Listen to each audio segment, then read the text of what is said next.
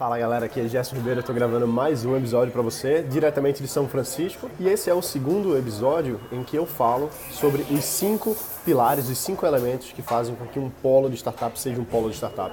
E nesse momento aqui agora que eu tô, é São Francisco, eu vou contar uma história que eu acabei de ver aqui, eu tô num café e acabou de acontecer uma cena muito interessante que tem tudo a ver com esses cinco pilares. No pilar anterior, o primeiro pilar que eu falei é a densidade. E só para recapitular um pouquinho antes de eu falar qual é o segundo pilar que você vai ver agora nesse episódio, o primeiro pilar da densidade é que grandes polos de startup, eles estão densos no local pequeno. Porque quando você está num local pequeno, muita gente interage, uma coisa está em cima da outra, acaba tendo muita sinergia, você acaba esbarrando em muitos negócios e mais empresas surgem por conta disso. Nesse episódio aqui específico, eu decidi parar aqui, inclusive, que eu estava fazendo, estou trabalhando aqui agora nesse café, e eu decidi parar para falar com você exatamente sobre isso. Sobre a densidade, que foi o episódio anterior, tem tudo a ver com esse próximo pilar que é o que eu vou falar agora. Só para você entender, não sou eu que estou dizendo que existem cinco pilares, não. Quem fez esse estudo e comprovou que no mundo inteiro os ecossistemas, os hubs de startup que mais se desenvolvem são referentes a esses cinco pilares. E quem fez isso foi a App Global, que foi adquirida pela Techstars, que é a maior aceleradora de startups do mundo em escala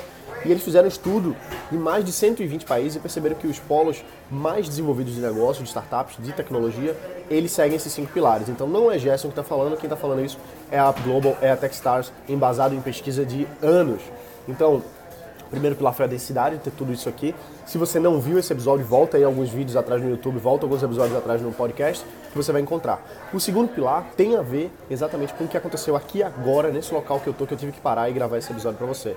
E quando eu entrei, eu peguei essa mesa aqui, peguei o meu café, sentei para começar a trabalhar e a gente acaba ouvindo uma conversa e outra do que as pessoas estão falando ao redor.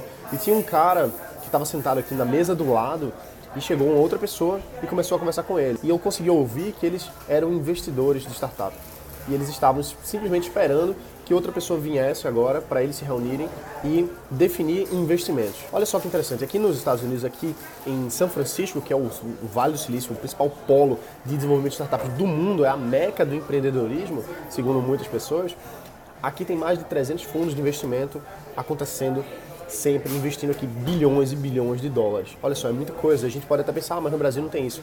Não é verdade. No Brasil a gente tem muito investidor também. E o que acontece é que esse pessoal estava aqui do lado, discutindo estratégia de investimento, discutindo as empresas que eles estão analisando, em voz alta, falando em voz alta, qualquer pessoa podia ouvir, eu ouvi. Isso volta para aquela questão da densidade. Quando você tem um local pequeno, muita gente está ali conectada e acaba um ouvindo o outro, conversando, se esbarrando e negócios acontecem.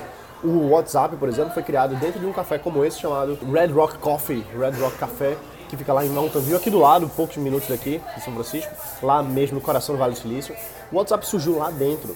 E esse, esse café lá, ele, é, ele é bem específico por conta do WhatsApp, tem essa história, mas muitos negócios surgem lá dentro. Se você for lá, você vai ver várias pessoas com laptop aberto criando seus negócios. E o segundo pilar é exatamente acesso a capital, acesso a dinheiro, acesso a investidores. Aqui é o principal local no mundo com acesso a investidores, tem mais de 300 fundos de investimento. Onde uma, um ecossistema de startup precisa se nutrir, precisa ter investimento, precisa ter investidor, precisa ter capital.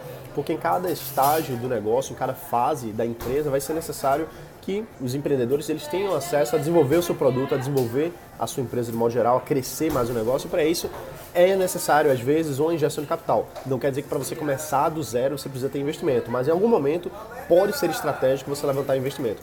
Então, a App Global percebeu esse segundo pilar que é o capital. Então, locais que tenham acesso a investidores. Então, no Brasil, a gente tem muitos investidores. Estão surgindo cada vez mais. A gente tem vários fundos de investimento, como a Redpoint Ventures, um dos maiores fundos de investimento de startups no Brasil, que é, inclusive, um dos investidores lá é o Romero Rodrigues, o cara que criou o Buscapé. Tem também o Manuel Lemos, o cara que é incrível. Ele sabe tudo sobre investimento de startup. Então tem a Redpoint Ventures, tem a Bolzano Investimentos, com o fundo Criatec 2, tem o fundo Criatec 1, tem o fundo Criatec 3. São centenas de milhões de reais de investimento em startups. Então tem investimento no Brasil sim. Se na sua cidade, se não tiver, comece a procurar quem são as pessoas que podem ser investidores locais. A gente vem fazendo um trabalho muito legal nos últimos anos. Eu venho levantando essa bandeira junto com várias outras pessoas muito mais competentes, inclusive, que já trabalham isso há mais tempo, como a Anjo do Brasil, a criar um ecossistema de investimento de startups no Brasil.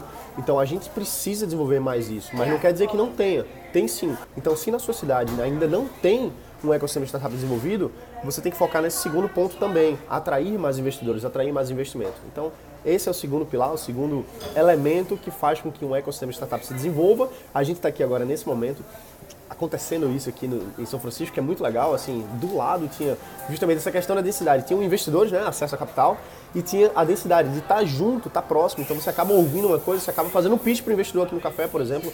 Você tem 10 ou 20 segundos para falar para ele sua ideia, quem sabe pegar um cartão, quem sabe pegar um contato para uma reunião, e as coisas vão acontecendo assim. Beleza? Espero que você tenha gostado desse episódio. Se você gostou, deixa um, um curtir aqui. Se você gostou mesmo, compartilha, porque é disso aqui que a gente alimenta, que a gente traz mais conhecimento para mais pessoas. A gente sabe que tem muita gente querendo criar negócio, querendo criar uma startup, querendo desenvolver suas ideias. E para isso essa mensagem precisa chegar para mais e mais pessoas. Então compartilha com alguém que você saiba que, que quer aprender mais, que quer se conectar com esse tipo de aprendizado.